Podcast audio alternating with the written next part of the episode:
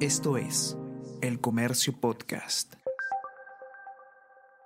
Buenos días, mi nombre es José Manuel Romero, periodista del Comercio, y estas son las noticias más importantes de hoy, miércoles 6 de diciembre.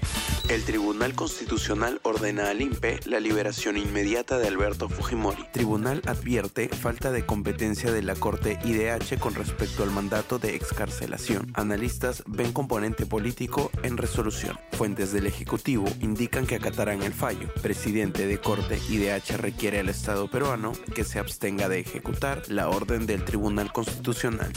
Villanueva realizó coordinaciones en el Congreso por orden de la fiscal de la Nación. El comercio accedió al testimonio de Jaime Villanueva, detenido ex asesor de Patricia Benavides, quien reconoció que hizo arreglos para la inhabilitación de Zoraida Ábalos, la elección del defensor y la remoción de la Junta Nacional de Justicia.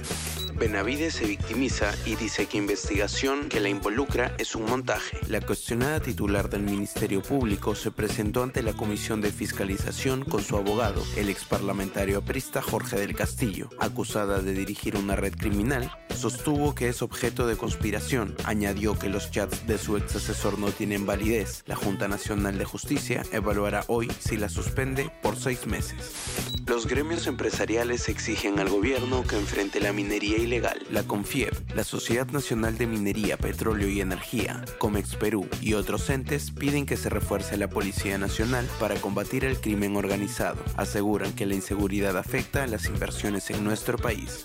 Se espera la respuesta de Fossati luego de que Oblitas le propusiera en Montevideo ser DT de Perú. El director de la Federación Peruana de Fútbol viajó a Montevideo en busca del técnico de universitario. Hoy se tendría la respuesta formal, que no sería pública mientras no se desvincule a Juan Reynoso.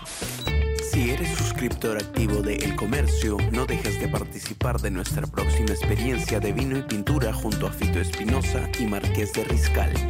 Inscríbete hasta este lunes 11 de diciembre en nuestra web. El Comercio Podcast.